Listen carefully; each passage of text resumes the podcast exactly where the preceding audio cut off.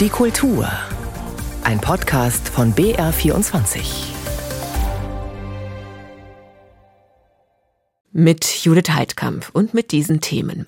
Nürnberg leuchtet blau. Jedenfalls in der vergangenen Nacht war das so.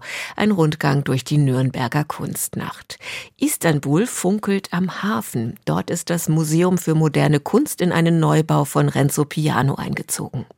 Die Jahrestagung des Deutschen Museumsbunds beschäftigt sich mit dem Klimaschutz, dazu ein Gespräch und Squirrel, die Band, deren prominentestes Mitglied der Filmregisseur Jim Jarmusch ist, hat ein Debütalbum vorgelegt. In der vergangenen Nacht machte Nürnberg blau. Nicht nur die Straßenlaternen der Innenstadt schienen farbig, auch viele Gebäude waren in blaues Licht getaucht. Das Kunst- und Kulturevent Die Blaue Nacht zog rund 150.000 Menschen in die Innenstadt. An über 70 Orten zeigten lokale und internationale Künstler und Künstlerinnen ihre Werke. Für uns hat Tina Wenzel sich ins Blaulicht gemischt. Gespanntes Warten. Tausende Menschen drängen sich vor der Nürnberger Kaiserburg. Gleich startet die Lichtprojektion, das Herzstück der blauen Nacht in Nürnberg. Dann geht es los. Riesige bunte Graffiti ziehen über die Burgmauer. Gestaltet hat sie der in Nürnberg lebende Street Art Künstler Ombre. Er steht mitten im Publikum. Also ey, Feedback war super, direktes Feedback hier von meinen Leuten war voll geil. Es ist ein bisschen weird, so 20 Minuten ohne Musik auf die Burg zu starren, bin ich ganz ehrlich so. Aber geil, zum ersten Mal so ganz am Stück in groß. Schön, sehr schön. Es sind vor allem Schriftzüge, die sonst eher die Wände in Unterführungen zieren, die nun prominent auf der Burgmauer zu sehen sind. Ein Novum bei der Blauen Nacht. Der Street Art Künstler will so auch Aufmerksamkeit für diese Kunstform schaffen diese Kultur so auf Augenhöhe zu repräsentieren und auf eine Stufe zu stellen mit akademischer Kunst. Das ist auf jeden Fall ein großer Schritt und ich hoffe auch, dass es nicht nur ein einmaliger Schritt war, sondern dass Schule macht und dass es ein bisschen mehr Einzug findet in die Hochkultur. Die Burgprojektion ist der Höhepunkt und für viele Besucher der Start in die blaue Nacht. Weiter geht es durch die Menschenmassen zum Hauptmarkt. Sonderbar metallische Klänge schallen über den Platz, auf dem ein riesiges Stahlgerüst aufgebaut ist. Lange Schiffstower sind daran gespannt, die drei ganz eigene Leinwände formen. Der Berliner Künstler Stefan Reis taucht die Tower in grelles, buntes Licht. Das ist natürlich einer der größten Plätze ist, die ich so kenne. Also mit 5000 Quadratmetern. Und dass man natürlich skulptural was schaffen muss, was nicht verloren geht. Ganz simpel. Also man muss was entwerfen, was natürlich auch irgendwie eine Resonanz hat zu all den umgebenden Gebäuden und das war die große Herausforderung auf jeden Fall. Auch viele Museen haben ihre Türen geöffnet. Im Germanischen Nationalmuseum ist eine Komposition der besonderen Art zu hören.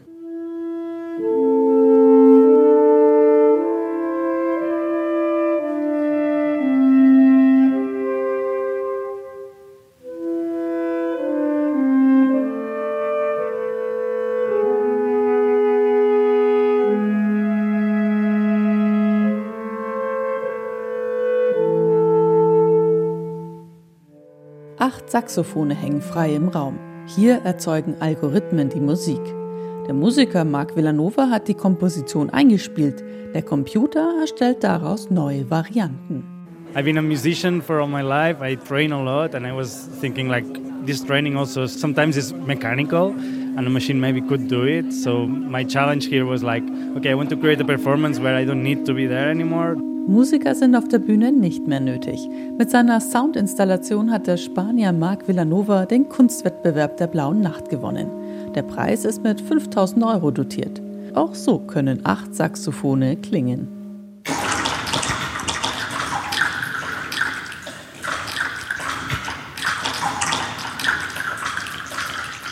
An mehr als 70 Orten präsentieren nationale und internationale Künstler ihre Werke alles in nur einer Nacht zu sehen, ist unmöglich.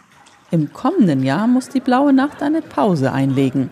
Weil die Stadt Nürnberg sparen muss, findet das Kulturevent nur noch alle zwei Jahre statt. Bedauern viele Besucher. Schade, dass es nur noch alle zwei Jahre stattfinden soll, weil es sind ja viele unterwegs, man sieht, den Leuten gefällt Eigentlich schade, dass man dann sowas, wegen Geldgründen vermutlich, nur noch alle zwei Jahre macht. Aber vielleicht fahren sie dafür dann immer alle zwei Jahre ein bisschen mehr auf. Das wäre natürlich auch schön.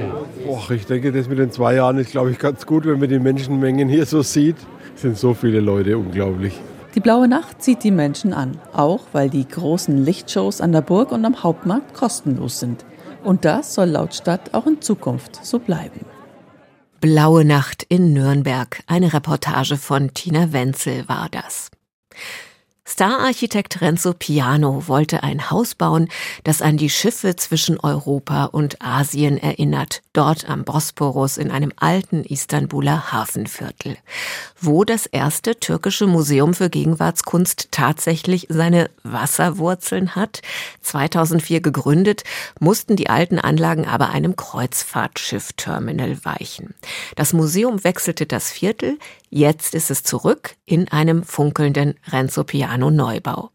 Wie das Museum für moderne Kunst in der türkischen Metropole jetzt aussieht und wie es dieses Scheinwerferlicht nutzt, um kurz vor den Wahlen den gesellschaftlichen Anspruch moderner Kunst geltend zu machen, hat Dayala Lang für uns erkundet.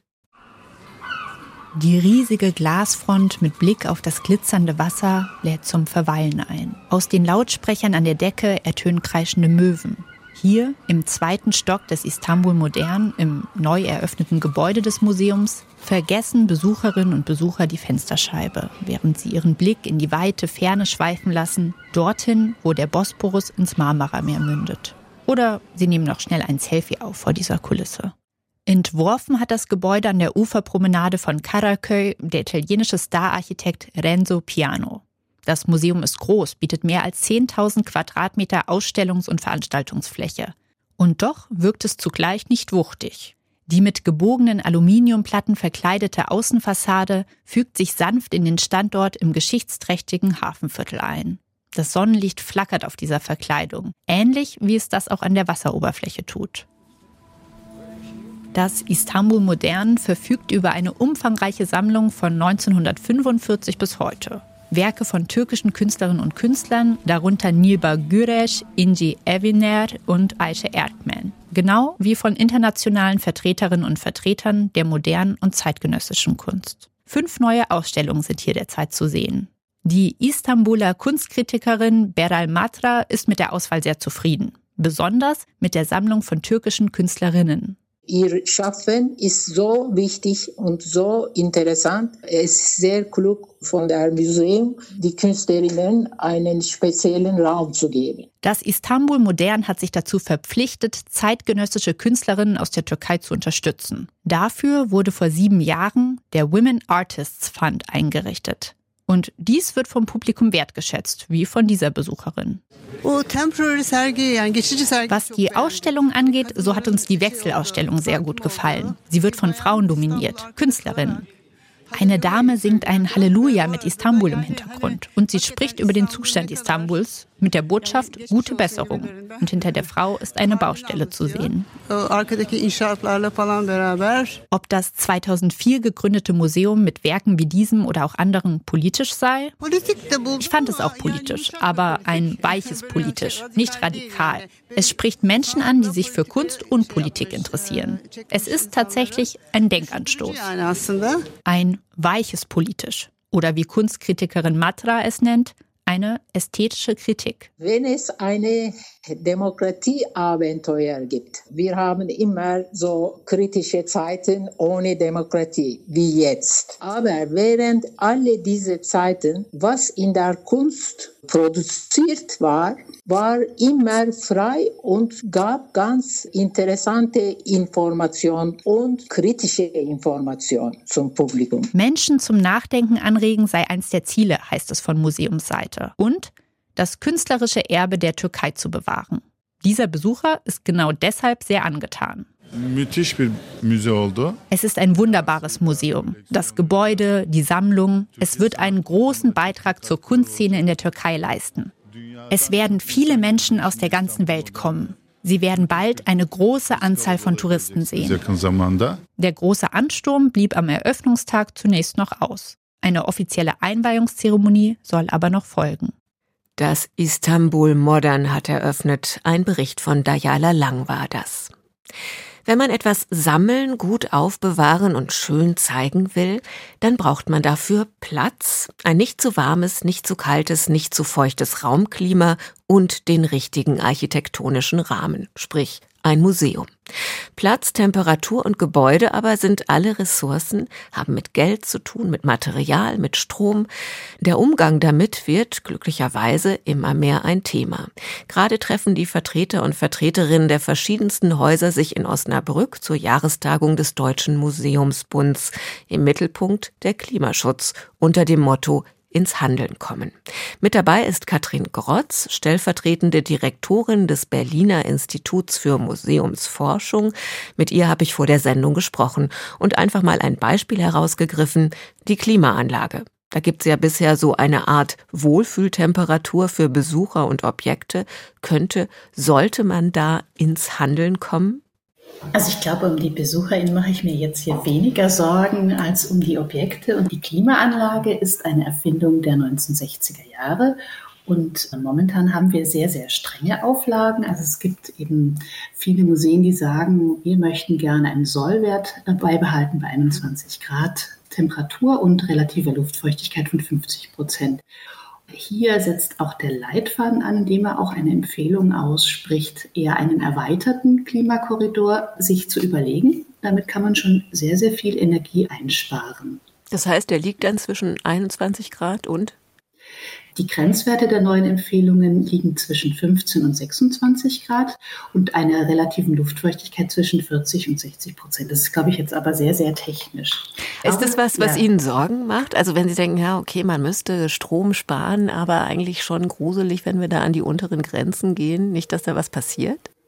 Da schlagen immer zwei Herzen in der Brust bei Museumsleuten. Ich glaube aber, es geht vor allem um die Intensität der Schwankungen darf halt nicht zu abrupt passieren. Und ich denke, wir müssen uns hier einfach in Bewegung setzen. Wir müssen die Dinge, die wir festgelegt haben, wie solche Sollwerte, auch einfach nochmal uns anschauen und gucken, wo ist etwas machbar, wo können wir, ohne Objekten Schaden zu fügen, auch vielleicht einfach Dinge anders zusammenpacken. Depots zum Beispiel sind oft gar nicht unbedingt so sortiert, dass sie besonders klimafreundlich sind, sondern sie sind so sortiert, dass sie sehr viele Objekte unterschiedlichen Empfindlichkeitsgrads zusammenpacken. Wenn man hier ein bisschen sortiert, kann man auch sagen, man hat vielleicht Zonen in Depots, die sind nicht ganz so sensibel wie welche, wo man eben sehr sensible Objekte hat. Also nicht jedes Museumsobjekt ist gleich und nicht jedes Museum ist gleich. Und wir möchten gerne, dass sich die KollegInnen einfach damit beschäftigen. Wo kann ich vielleicht auch einfach nochmal empirisch nachhaken, Werte messen, um zu gucken, wie kann ich zu besseren Lösungen kommen. Das klingt so ein bisschen so, als wären Sie noch eher am Anfang von ins Handeln kommen. Jetzt sind ja auch im Museumsbund sehr verschiedene Häuser engagiert. Wie weit ist denn der Klimaschutz im Alltag überhaupt schon ein Thema? Also ich denke, der Klimaschutz ist bei jedem von uns angekommen. Und da bietet dieser Leitfaden eben wirklich ganz konkrete Handlungsoptionen. Also ganz konkret, was kann ich machen, um Energie einzusparen? Was kann ich konkret in meinem Haus machen, um Wasser einzusparen? Um Abfall zu vermeiden und so weiter und so fort. Alles Dinge, die wir auch schon machen, aber vielleicht noch ein bisschen zu unsystematisch.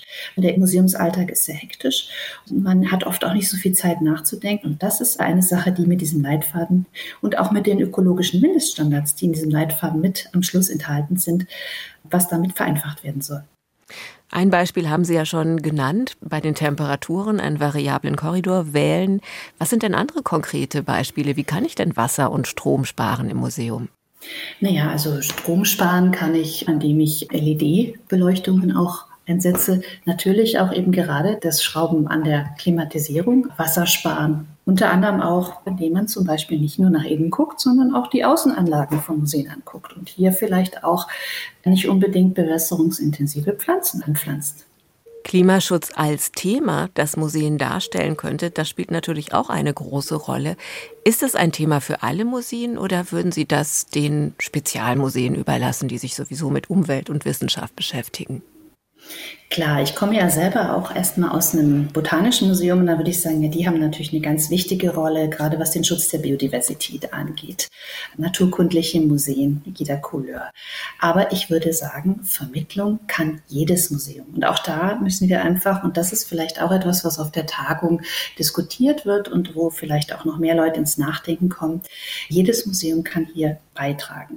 Ich habe ein Beispiel auch aus Bayern mitgebracht. Das Spielzeugmuseum der Stadt Nürnberg hat als eines der ersten Nürnberger Museen sich eine Nachhaltigkeitsstrategie gegeben und hat gesagt, weil wir ja die Welt im Kleinen im Spielzeug abbilden, können wir auch wirklich sehr viel über Nachhaltigkeit erzählen. Und gibt es einen Unterschied zwischen den großen und den kleinen Häusern? Die kleinen sind ja wahrscheinlich zahlenmäßig in der Überzahl, haben aber viel beschränktere Mittel.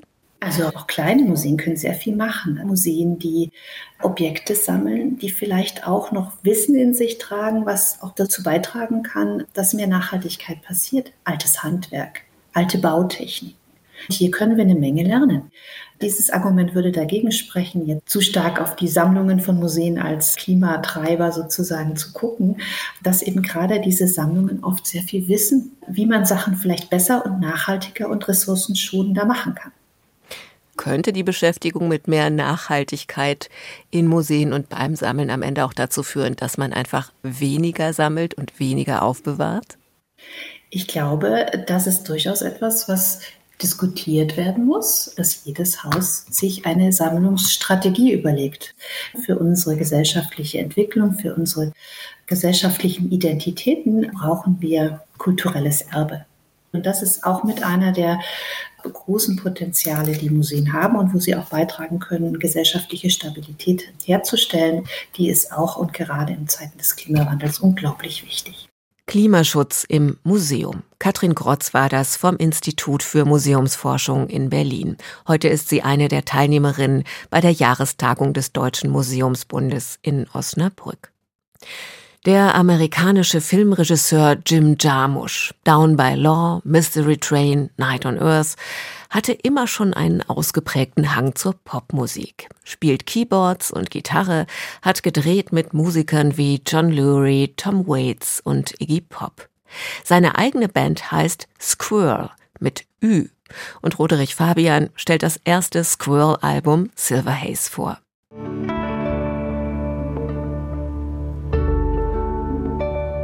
Die Band Squirrel gibt es schon seit 2009. Damals beschloss Jim Jarmusch, den Soundtrack seines Films The Limits of Control selbst einzuspielen und versicherte sich der Mitarbeit des Schlagzeugers und Keyboarders Carter Logan. Seitdem hat das Duo immer wieder zusammengespielt, aber erst jetzt ist das Debütalbum der Band Squirrel erschienen. Wie kam Jim Jarmusch eigentlich darauf, den inhaltslosen Namen mit einem Umlaut-Ü zu schreiben? Das ist pure Affektiertheit. Ich meine, warum hat Blue Oyster Cult einen Umlaut oder Motorhead? Wir wissen es nicht, aber Squirrel hat auch einen.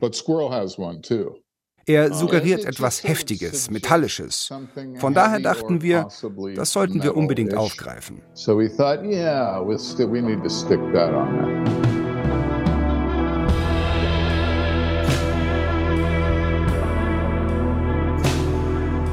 Tatsächlich pflegen Squirrel auf ihrem Debütalbum Silver Haze so etwas wie Drone Metal. Das heißt, Jim Jarmusch spielt langsame, verzerrte Gitarrenakkorde zu verhaltenen Beats.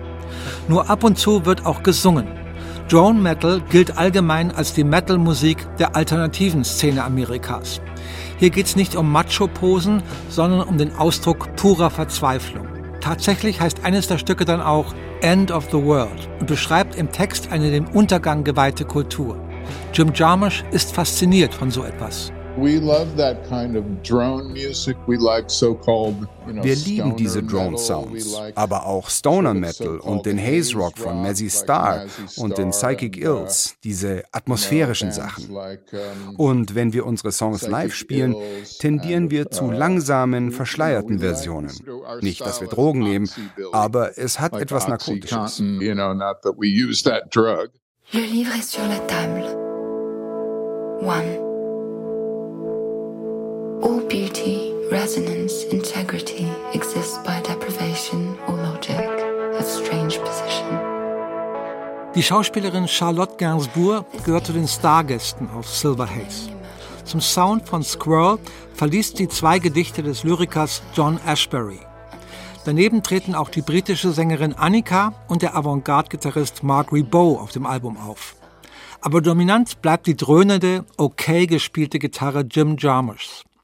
Das Instrumental Berlin 87 soll an seine eher schwierige Vergangenheit erinnern. I kind of had to get out of New York at a period. It was not a real good period for me. Ich musste damals einfach raus aus New York. Es war eine Phase, in der es bei mir nicht so gut lief und deshalb wollte ich weit weg. Irgendwer hat mir eine Wohnung in Berlin angeboten, für etwa ein Jahr. Also bin ich dahin, ohne zu wissen, was mich erwartet. Einstürzende Neubauten haben gespielt und es gab viele tolle Bands wie Malaria oder Die Haut, diese Instrumentalgruppe von Christopher Dreher. Insofern war es musikalisch cool, aber auch ziemlich einsam. So there was a lot of cool things musically going on there and uh, but it was pretty somber. It was pretty lonely a lot of the time too. Das erste Album von Squirrel könnte man als einen Blick ins Herz der Finsternis deuten, vielleicht aber auch als Ergänzung zum Övre des Regisseurs sehen. Am ehesten erinnert das neue Album an den Soundtrack, den Neil Young 1995 für den Film Dead Man eingespielt hat. Filme repräsentieren immer noch Jim Jarmuschs eigentliche Stärken. Mehrere Filmprojekte sind zurzeit in Planung. Ob Jim Jarmusch das eine oder andere finanziert bekommt, das steht aber noch in den Sternen.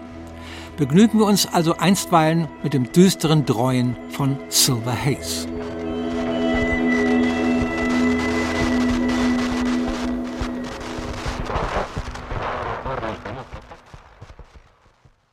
Silver Haze heißt das Album von Squirrel, der Band, in der Jim Jarmusch Gitarre spielt. Und gemeldet sei, dass der älteste konzertierende Pianist der Welt gestorben ist. Menahem Pressler wurde 99 Jahre alt. Über ein halbes Jahrhundert war er das Herz und die Seele des berühmten Beaux-Arts-Trios. Über 6000 Konzerte hat er gegeben. Geboren 1923 in Magdeburg, konnte er 1939 aus Deutschland fliehen und kam über Palästina in die USA.